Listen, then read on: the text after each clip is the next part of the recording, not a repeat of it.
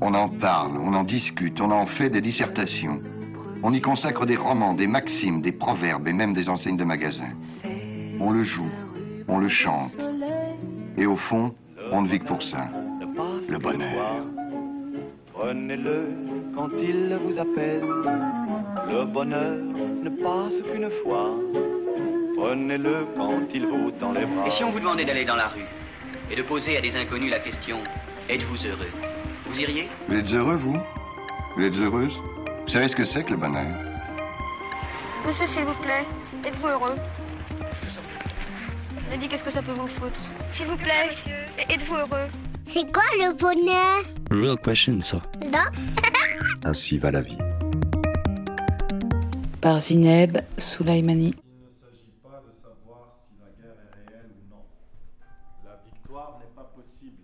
Il ne s'agit pas de gagner la guerre, mais de la prolonger indéfiniment. Une société hiérarchisée repose sur la pauvreté et l'ignorance. Leur vision devient vérité historique. Et rien d'autre ne peut avoir existé. Le but de la guerre est de maintenir la société au bord de sa famine. La guerre est menée par l'élite contre ses propres sujets. Son objectif n'est pas de vaincre en Eurasie, en Asie, mais de garder sa structure sociale intacte. La guerre, c'est la paix. La liberté, c'est l'esclavage. L'ignorance, c'est la force. George Orwell. Au printemps 2018, j'ai effectué un voyage retour au Maroc, 14 ans après avoir quitté Fès, ma ville natale. Je suis arrivée par bateau à Tanger et j'ai traversé le Maroc urbain, une petite dizaine de villes avec une durée de séjour qui variait avec les opportunités de rencontres sur place. J'ai passé plusieurs jours à Casablanca, la capitale économique, la plus grande ville marocaine. J'ai rencontré Hassan qui m'a ouvert généreusement son lieu de travail, fait partager un temps de répétition avec sa troupe et raconté à mon micro son récit de vie. Semaine, en prenant enfin le temps de travailler au montage de cet épisode, je l'ai recontacté. J'avais besoin de retrouver des extraits du projet qu'il a mené en traduisant et en montant avec sa troupe Songe d'une nuit d'été en arabe. En allant sur son profil Facebook pour le contacter, j'étais restée bouche bée de voir que sa photo de couverture était la photo officielle de l'équipe de foot de Fès de l'année 1991. L'année où mon père y était entraîneur et mon oncle capitaine. Je l'ai interpellé, il m'a précisé qu'il avait connu mon père et qu'il avait joué au club Fassi quand il était plus jeune. Nous avions passé plus de trois heures ensemble il y a deux ans à Casablanca sans savoir que nous avions cette histoire en commun. Morale de l'histoire, il est parfois précieux de laisser infuser les sons avant de les ressortir. Ça permet de boucler certaines boucles.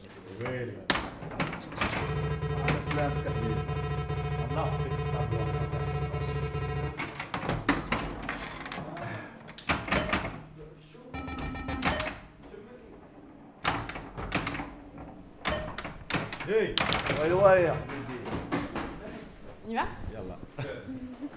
Mon prénom, Hassan, ça veut dire beaucoup de choses.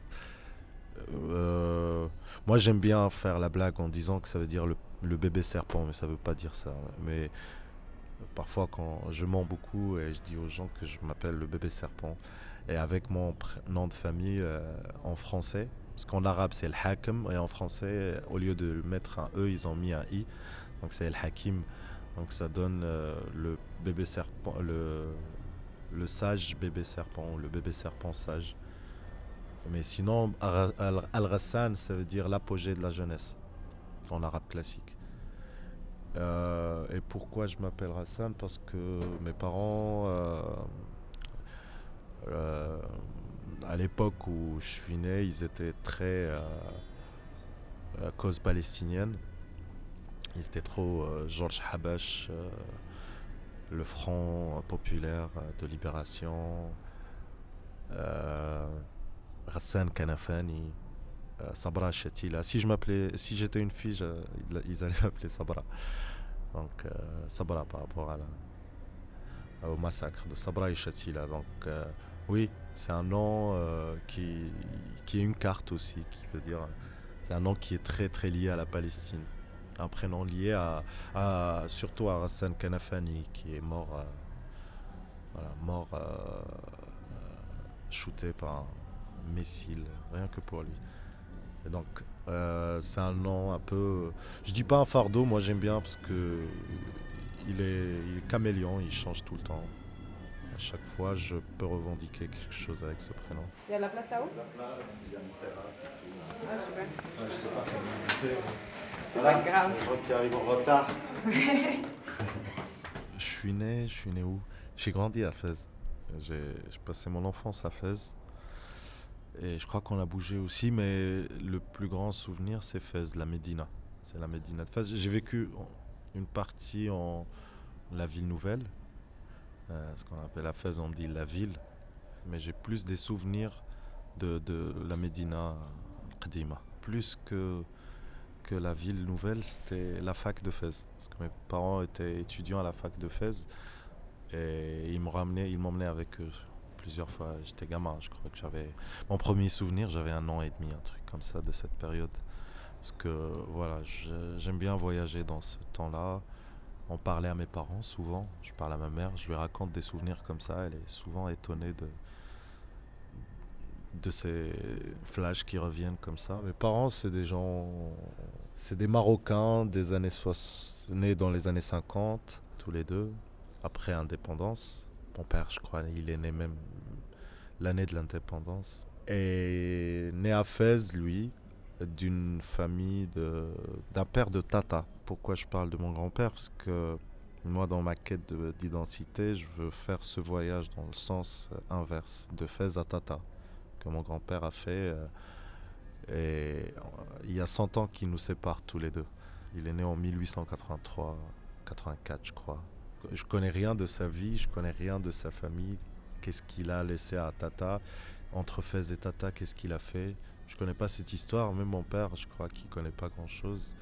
Il m'en a dit, il m'en a parlé un peu, mais son père est mort, il avait 13 ans. Donc, euh, et du coup, euh, mon père, euh, il est né d'un père de Tata, mais il est né à Fès, donc il, toujours été euh, il s'est toujours considéré comme un Fessi, ce qui est assez marrant d'avoir cette identité de la ville assez puissante comme ça. Et ma mère, elle est de, elle est pareil, elle est de Fès, d'une famille de Fès qui a vécu Flamontani, qui a vécu à côté de Fès, à Tsaounet. Voilà, moi je suis un peu le, pour parler de la famille, je suis un peu le lien entre Fès et Tata. Je suis, ma mère, elle est Drissia et mon père, il est de Tata. Apparemment, euh, il s'appelle Hakem, mais quand j'ai cherché, je trouvais qu'il s'appelait Soussi plutôt, de la région de Sousse. Et donc voilà, c'est dans un mariage comme ça, dans, les, dans le Maroc des années 80, c'est assez improbable. Et donc voilà, je suis né dans ce cadre-là. De, ma mère, euh, une blanche arabe, euh, et mon père, un, un, Sahraoui, euh, amazir. تايه نوبة في المسايح ديما. اللي عندك وليداتك مهنية مولا طيبة طينة. جاية جاية. غادية غادية والعبد السليك مولانا هو الخير والضامن الرزق. اللي ضامن الرزق مولانا هو في البيت. والخال. عاودوها فاش تدخل وخلتي ما كتخرجش كاع. خلي الوقت ولا؟ خذ وقتك واه خذ وقتك باش يبانوا هما باش يجيو. نوبة نفرح نوبة نبكي نوبة نغني. نوبة في نتايه تايه ديما.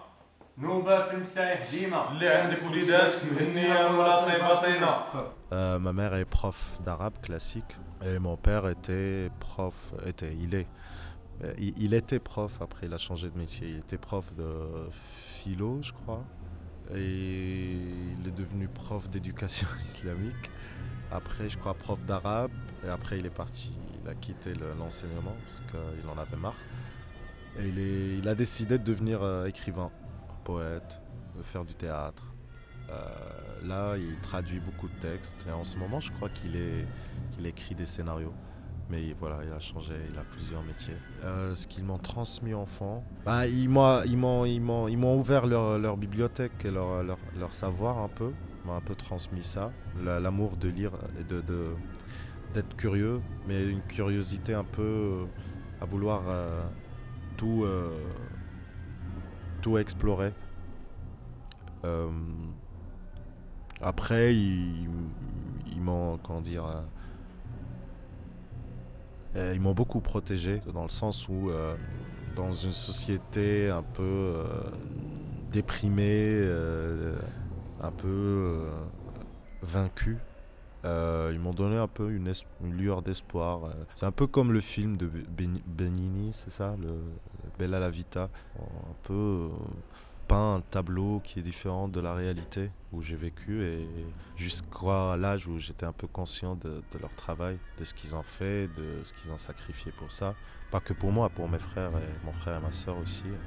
Pour euh, voilà la petite famille, euh, la maison, c'était un lieu euh, où il y avait une discipline qui régnait, qui régnait mais en même temps on s'épanouissait et on apprenait des choses dont on ne pouvait pas parler à l'extérieur. Comme quoi Qu'est-ce qui était un savoir interdit? De pouvoir pratiquer n'importe quelle religion ou pas, par exemple. De respecter euh, la vie de l'autre, d'écouter, d'écouter, beaucoup d'écoute, avec une discipline un peu parfois militaire, de, se lever le matin, faire euh, son lit, euh, faire le jardin, travailler. Il y avait du travail à la maison. Mais on apprenait comme ça, en travaillant, en faisant des devoirs, mais en s'amusant aussi, en regardant des films à un âge assez, assez tôt, euh, à pouvoir regarder du Bénéil, des trucs comme ça. Mais tu comprends après, quand tu, tu prends un peu conscience de tout ça, c'était une belle époque.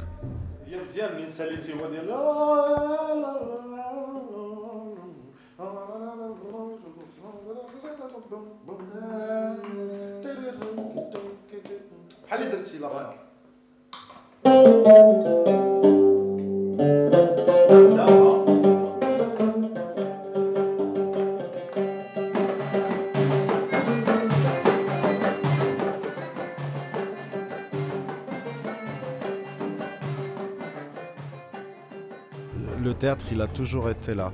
C'est-à-dire ma première fois quand je suis monté sur scène, j'avais 5 ans avec mon père, parce qu'il il a mis en scène une, euh, une adaptation d'un texte d'Octavio Paz. Et il m'a fait jouer un petit rôle dans la pièce. Et depuis, je crois que j'ai pas arrêté de faire du théâtre, tous les ans. Et à un moment, j'ai eu un moment de saturation où je voulais plus faire ça. Je voulais, j'aimais bien les maths, donc je voulais faire des maths. Mais ça arrivait avec euh, juste après le, j'ai eu mon bac après le, le 11 septembre. Et moi, je voulais continuer mes études en Allemagne. Je voulais faire euh, une fac de chimie, physique-chimie à, Hambourg. Mais avec le 11 euh, septembre, les lois ont changé. Du coup, il fallait encore faire des années, une année de, de langue supplémentaire alors que j'avais un diplôme d'allemand. Et du coup, voilà, ça m'a pris, pris un an euh, à ne rien faire à réfléchir à ce que je pourrais devenir et ce que je voudrais euh, vraiment faire euh, dans, dans cet avenir-là. Et ça, c'est là où j'ai ressorti euh, de ma petite, voilà, de ma mémoire, ce côté pouvoir faire du théâtre, de, de jouer, de prendre les choses un peu autrement. لا مجتمع لا ثقافة لا سياسة ما يقدروا يقولوا لنا بالضبط شنو هي المرأة. كيقولوا المرأة هي داك الذكر الفحل ولا الذكر المخصر اللي كنسميوه حنا مرأة الدراري والبنات ملي كيكونوا صغار كيحسوا ببعضياتهم بيديهم بقلبهم وماشي بالسكس ديالهم لالا سيمون دو بوفوار.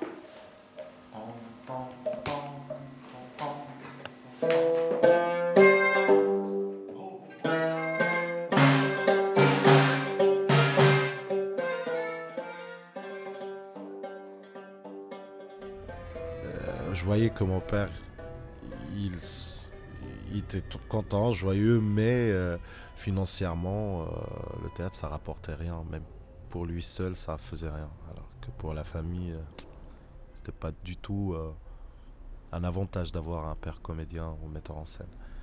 Mais, mais du coup, je fais une école à Rabat, la seule école publique de théâtre, s'appelle l'ISADAC. Je fais 4 ans, et en deuxième année, je fais un stage en Corse. Je suis resté 40 jours là-bas avec des comédiens, des metteurs en scène. J'ai eu ça sur Internet, j'ai vu ça sur Internet et j'ai envoyé un mail et ça a marché. J'ai eu une bourse euh, du service de coopération d'action culturelle de l'ambassade de France. Et là-bas, j'ai rencontré une metteur en scène magnifique qui s'appelle euh, Catherine Dastet, qui est la petite fille de Jacques Copeau, et qui m'a aidé après pour avoir un, un accès au Conservatoire euh, national d'art dramatique de Paris. Du coup, quand j'ai fini mes 4 ans à Rabat, je suis parti une année supplémentaire au Cans. Et je devais rester un an à Paris, je suis resté 7 ans, 8 ans. Mais j'ai fait un mémoire sur l'histoire du théâtre au Maroc, j'ai joué avec plusieurs troupes. Euh, je finis avec une troupe au Théâtre du Soleil, à jouer pendant deux mois sur une histoire euh, qui concerne la Palestine. On est revenu à un point de départ. Et après, j'ai décidé de rentrer avec ma copine ici. Six mois après, on a ouvert euh, cet espace, la parallèle. Et pourquoi cet espace? Parce que ça me permet euh, de financer euh, ma survie, plutôt ma vie. C'est-à-dire, ça me permet de, vivre euh, sans dépendre euh, ni d'une subvention, parce que je viens d'une école, je connais le marché un peu de, théâtre et du cinéma au Maroc, et je veux pas être dépendant d'une structure qui me nourrit. Euh, du coup, j'ai décidé de faire les choses moi-même et de me, du coup, euh, m'en vouloir si ça marche pas, c'est n'en vouloir à personne, mais qu'à moi-même. Donc, euh, et ça marche. C'est-à-dire, ça marche dans le sens où euh, euh, il y a plusieurs ouvertures, il y a plusieurs rencontres, il y a plusieurs gens qui s'intéressent à ça, qui viennent voir, qui viennent proposer de l'aide ou de, de la transmission de savoir. Et moi, j'ai toujours rêvé d'un espace comme ça, qui est ouvert, qui est un espace euh, qui a une identité. Et l'identité, euh, c'est un sentiment de liberté chez tous ceux qui viennent ici. Pour avoir un, lieu, un local où je peux euh, créer librement et inviter d'autres gens à le faire, où je peux transmettre aussi. euh, c'est juste des petits outils à des, des- en théâtre, je parle à des petits, à des gamins, à des ados, à des, à des adultes, et à faire euh, en sorte que les gens se rencontrent de différentes, euh, différents statuts, différents horizons, de différentes euh, classes sociales aussi. Et donc, parallèle, ça permet ce genre de, de petites rencontres du quotidien. سي اون شونسون عبد الصادق شقاره اللي واحد السيد تعلم عند العيالات عند الحاجه الشيلي والحاجه الشهابه إي هو الوحيد اللي دار لا ترانسميسيون حيت هاد العيالات هادو ما سجلوش لي شونسون ديالو دونك عبد الصادق شقاره يبورت ليريتاج ديال هاد الشيخات ولا هاد الرايسات لا شونسون هادي بغيتكم غير تخيلوا بان تباتها مرا على ود مرا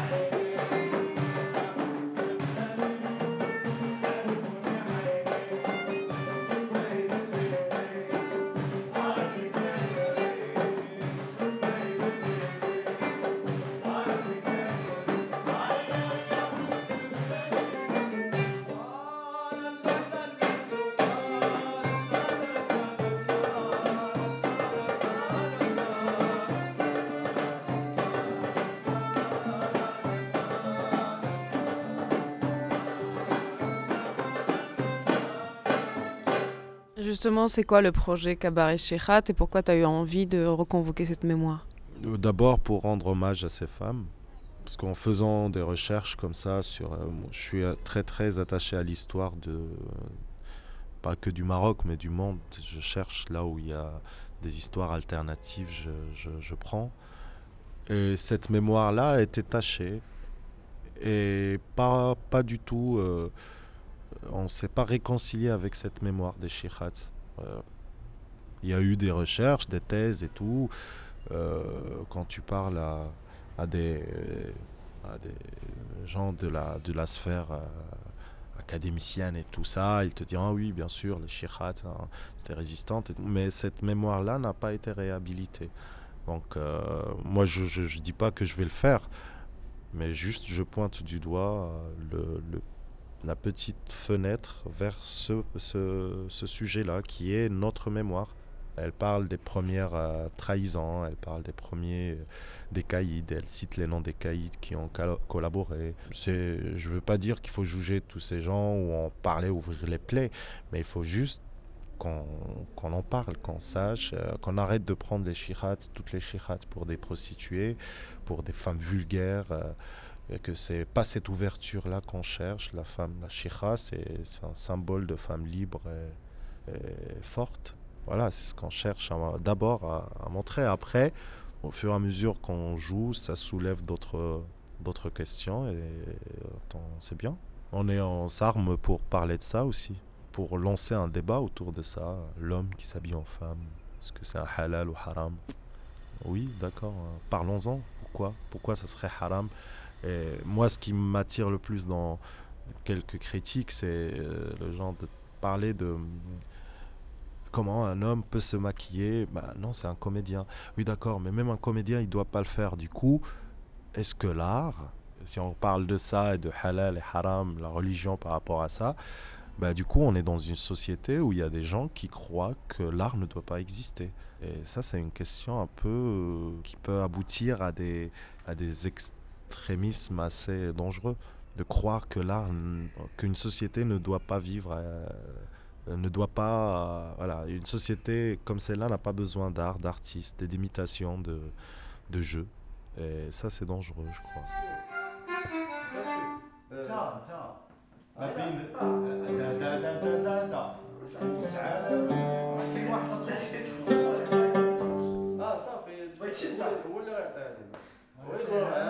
انت ما في الميوزيك باش دوختو انت لعبها في المزيكا ما غيعطيهاش هو انت لعبها آه لعبها تعالى لو تعالى لو آه تعالى لو ثلاث مرات شحال ماشي تخوص شحال من طون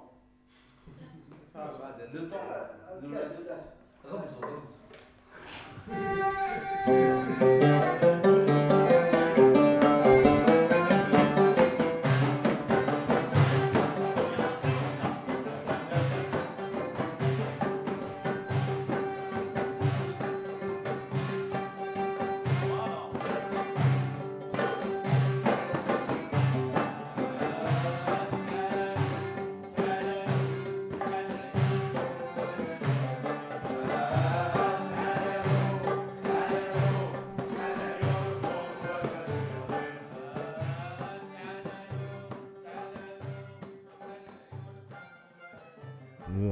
troupe de théâtre, donc on soulève des questions, après on passe, peut-être on garde, ça va durer longtemps, mais on va soulever d'autres questions et pousser les gens aussi à, à se placer dans cet espace-là de, de, débat, de, discussion. On cherche un espace aussi pour, euh, pour pouvoir jouer tout le temps, parce qu'on n'a pas que chez Khat. On a euh, Le Songe d'une nuit d'été euh, en entier traduit, on on a joué, on l'a monté. Euh, on a Antigone en Darija aussi, de Jean Anouilh pour les lycéens. Voilà, et de créer une dynamique en fait. C'est un théâtre ou un espace où euh, il y a possibilité de regarder trois spectacles par semaine par exemple. Mais tout, tout le temps euh, à base du même principe. C'est-à-dire de, de, de, ne pas s'arrêter au moment du financement et dire ah non, il me faut ça et ça. Là par exemple, avec ce qu'on gagne des chirats, on cherche un lieu pour, euh, pour, euh, pour louer un, garage et l'ouvrir euh, comme théâtre avec un petit prix à payer. Et de jouer même s'il n'y a pas de gens. mais de rester, d'avoir, de maintenir cette dynamique le plus longtemps possible. دونك حنايا فرقه ديال المسرح كنخدموا على واحد المسرحيه ديال شكسبير كتب واحد المسرحية كتهضر على واحد البنت يا واحد الولد. كيبغي كيبغيو هما كيبغيو بعضياتهم وباواتهم ما كيخليهمش يتزوجوا حنا بغينا نهضروا على كنهضروا على كنقلبوا على الحب في كازا. ما كاينش ما كاينش الحب في كازا. والو. كاين البنت اللي كتكون باغا غير الطمع في في الولد باغا منه شي حاجة وهذا وباش تقول كاين الحب ما كاينش الحب. إلا خدعتو كاع كتقول لي أنايا نوض دير لي سكن بوحدي يدير لي هادي يدير لي هادي. واخا يدير لها سكن بوحدها ولا هذا تقول لي عدو هذيك مو أمك ما بغيتهاش. سير ديها لدار العزازة وخليني انايا أنا وياك الراس فقط. وهي أمها تجي عندها هي أمها تجي عندها هي كل شيء الدنيا هانية. ولكن موت الراجل ما تجيش.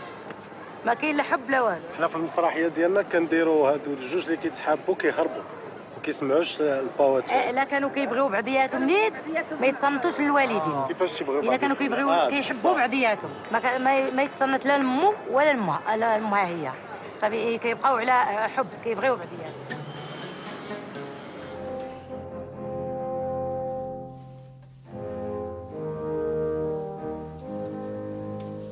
Now, fair Hippolyta, our nuptial hour draws on apace. Four happy days bring in another moon. But oh, methinks how slow this old moon wanes. She lingers my desires like to a stepdame or a dowager long withering out a young man's revenue. J'en ai la respiration coupée. Alors, j'ai quelle nouvelle? Ah ben, Épouvantable. Oui, vous avez devant vous un père qui vient porter plainte contre sa fille. Approche donc, Démétrios.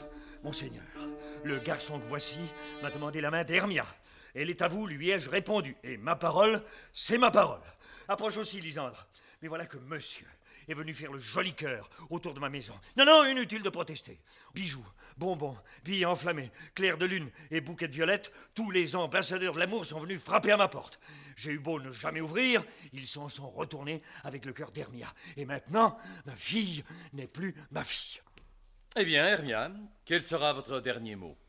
Avant de me répondre, dites-vous bien que Démétrios est un garçon digne de vous. Lisandre aussi Oui, mais à égalité, c'est Démétrios qui l'emporte, puisqu'il a toutes les qualités de son concurrent, plus la parole de votre père. Un père ne devrait regarder les prétendants qu'à travers les yeux de sa fille Et une fille ne devrait prononcer des oui et des non que par la bouche de son père. Je supplie votre grâce de me pardonner, je ne me retrouve plus moi-même. Je ne sais quel démon s'est abattu sur mes pensées, les plus secrètes les soulève comme autant de plumes gonflées, et force ma langue à parler malgré moi, malgré ma condition de jeune fille, malgré la présence de votre seigneurie. Je vous donne jusqu'au lever de la nouvelle lune, qui sera le premier signal des fêtes de mon mariage. Cette nuit-là, vous épouserez Démétrios, ou bien vous irez prononcer des vœux éternels sur l'autel de Diane. Allons, Démétrios, et j'ai, suivez-moi. J'ai besoin de vous pour régler certains détails de nos cérémonies. Oh, mais vous accompagnez, monseigneur, mais c'est pour nous un devoir, un plaisir, un ravissement, un délice. C'est quoi le rapport que tu entretiens avec Casa? Casa, c'est une ville d'accueil pour moi. Moi, j'ai toujours eu peur de Casa. Venant de Fès, euh, ça me faisait peur à Casa. J'arrivais pas à, saisir euh, l'immensité de la ville, euh, la grandeur de, des, des boulevards. C'était dans les années 90. Moi, mes parents, quand ils me parlaient de Casa, c'était l'Europe. C'était tout brillait, tous les gens étaient beaux, euh, c'était propre, plein de voitures. euh. Là, c'est. Moi, quand je suis arrivé dans les années 90, j'avais. j'avais- J'avais 8 ans, je crois, 9 ans.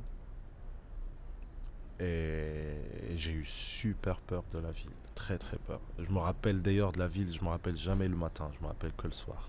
Rien d'autre. Le soir, tout le temps, le soir. Et il règne le soir, tout le temps. Et, et du coup, euh, en passant par Paris, euh, ça m'a réconcilié avec Casa, avec l'idée de vivre cette possibilité d'être un individu euh, dans l'anonymat. Et Casa te permet ça. C'est-à-dire, euh, quand tu le décides, après, quand tu, tu veux créer ton petit village dans Casa, ça se crée facilement. Tout le monde connaît tout le monde. euh. Casa, c'est pas, c'est la ville, mais c'est aussi le Maroc. C'est ce que devenir le Maroc, ça peut être ça.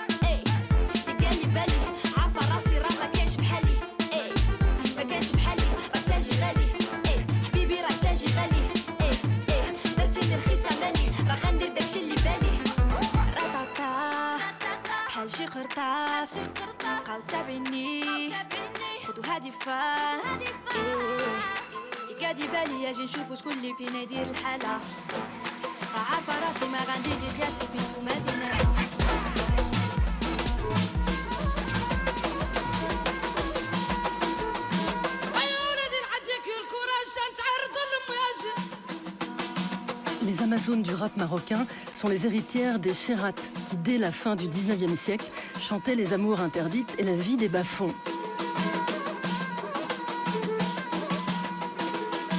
Leur réputation de rebelle remonte à Harboucha, cette poétesse qui osa défier le chef de sa tribu et finit, selon la légende, emmurée vivante.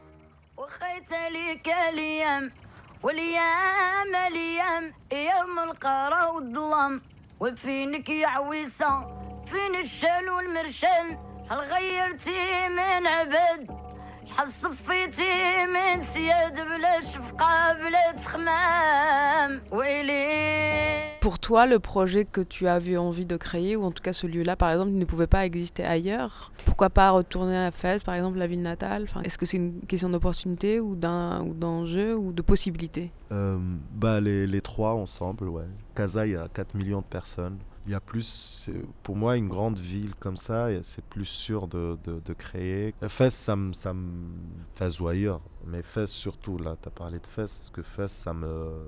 Je me sens plus bien là-bas.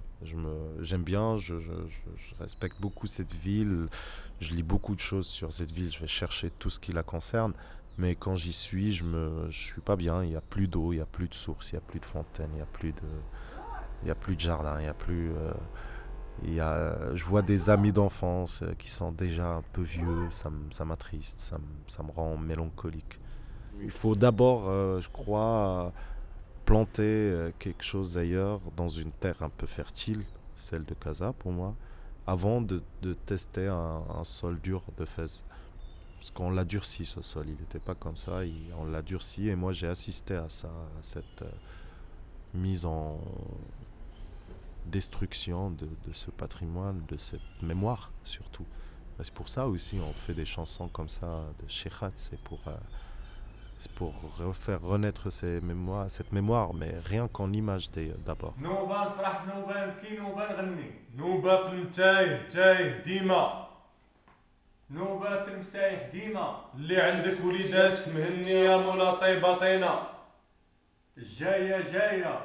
غادية غادية والعود السليط مولانا هو يرخيه والدام الرزق اللي دام الرزق مولانا هو يحفل به والخلق ولد حمامة وسط البيضة. اللي خلق ولد حمامة وسط البيضة هو مولانا قادر يحييه واللي يفتح ليك هذاك الأمان. عارنا وعار المؤمنين على مولانا اللي فتحنا القارات الله رزقنا ما ندخلوا ليه.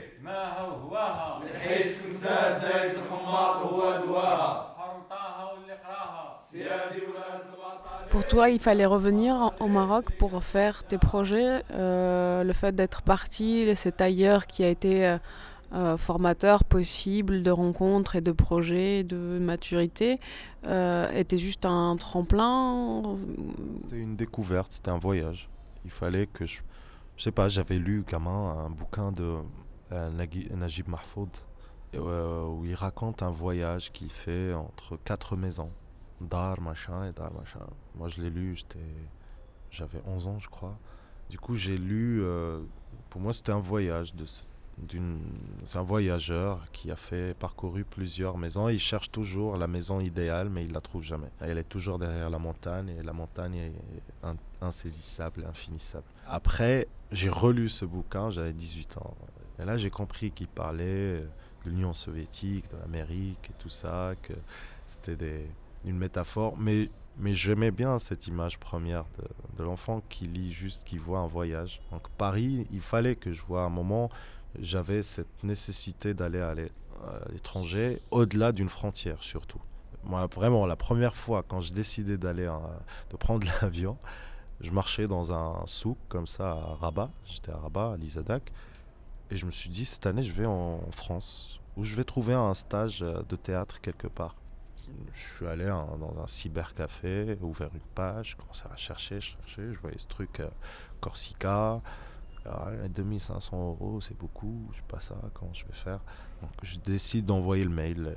Ils m'ont répondu. Après, ils m'ont pris et j'ai eu une bourse, euh, euh, une bourse de l'État français. J'ai vu euh, cet tailleur qui était en plus, c'était un super cadre. C'était la Corse. Premier voyage à Corse. il y avait plus de second, de, de deuxième classe dans l'avion. Donc l'administratrice là du SCAC, elle me dit bon, on n'a pas le choix, à ça, on va prendre une première classe. C'était cool. J'arrive.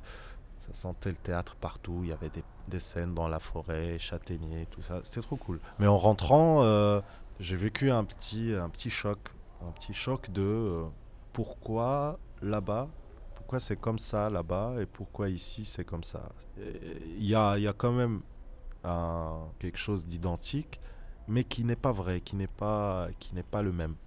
La France, c'était une étape où je me suis un peu commencer à me connaître, à connaître ce que je représente aussi pour une autre culture, c'est-à-dire ce qu'on appelle l'intégration, de s'adapter comme étant un homo sapiens. Donc, euh, tu t'adaptes aux idées, aux politesses, aux manières, à la façon de manger, de boire, de faire les choses, de réfléchir aussi. Ça, c'est très. Ça, c'était, c'était une bonne gifle que j'ai pris euh, en arrivant à Paris, au conservatoire. Mais ça m'a servi beaucoup, cette gifle-là, de cette façon de réfléchir et de concevoir la connaissance, qui n'est pas la même du tout entre ici et la France ou même en Allemagne. Ça a ouvert plein de choses, euh, cette envie de découvrir d'autres ailleurs. Euh, c'est pour ça que je fais ce métier aussi, parce que ça me permet de voyager beaucoup, de voir d'autres manières de faire. Non, vraiment, nous ne sommes pas les premiers, ni les derniers du reste à tenter de le dénicher. Le bonheur, non, je sais pas, c'est une quête ou pas, ça peut ne pas l'être. C'est marrant hein, de parler de bonheur comme ça aujourd'hui. Ce matin, on avait une formation avec une association qui s'appelle le Sourire d'Oreda. Et ça parle, euh, c'est une association qui aide euh, les jeunes à, à parler de leur, euh, de, de, de, de, de l'harcèlement, peut-être qu'ils reçoivent des, des, problèmes qu'ils ont et surtout les prévenir euh, contre le suicide. Et du coup, ça. C'est assez. Euh, voilà, ça passe d'un. Le bonheur, c'est un peu pour moi, c'est la même chose. Il y a des gens qui choisissent d'en de, d'en finir, il y a des gens qui choisissent de continuer à chercher et quelque chose qui est comme le cas quoi de Bouzati euh, je sais pas si tu connais cette nouvelle mais c'est quelque chose qui est là à côté de nous tout le temps et si on se tourne vers elle on va la voir si on la si on continue à la chercher dans l'autre l'autre de l'autre côté euh, bah, on la verra jamais. Donc c'est une quête euh, il y a plein de gens qui veulent être heureux c'est bien. Je crois que c'est un truc qui a un rapport avec le présent. C'est juste de vivre sans présent.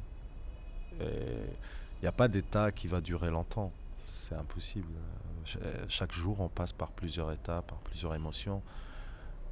On essaye de montrer une peut-être, mais non, moi je vis le présent tel qu'il est. Et je me soucie euh, moins du futur ou du passé. Le bonheur est dans le présent, le vivre comme un cadeau. Merci Racine pour notre précieux et copieux échange. Au prochain épisode, nous restons à Casablanca. Nous serons avec Sonia, réalisatrice du documentaire qui a suivi le travail de création Songe d'une nuit d'été en arabe, puisqu'ainsi va la vie.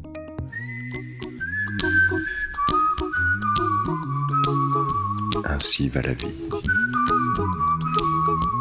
Par Zineb Soulaimani.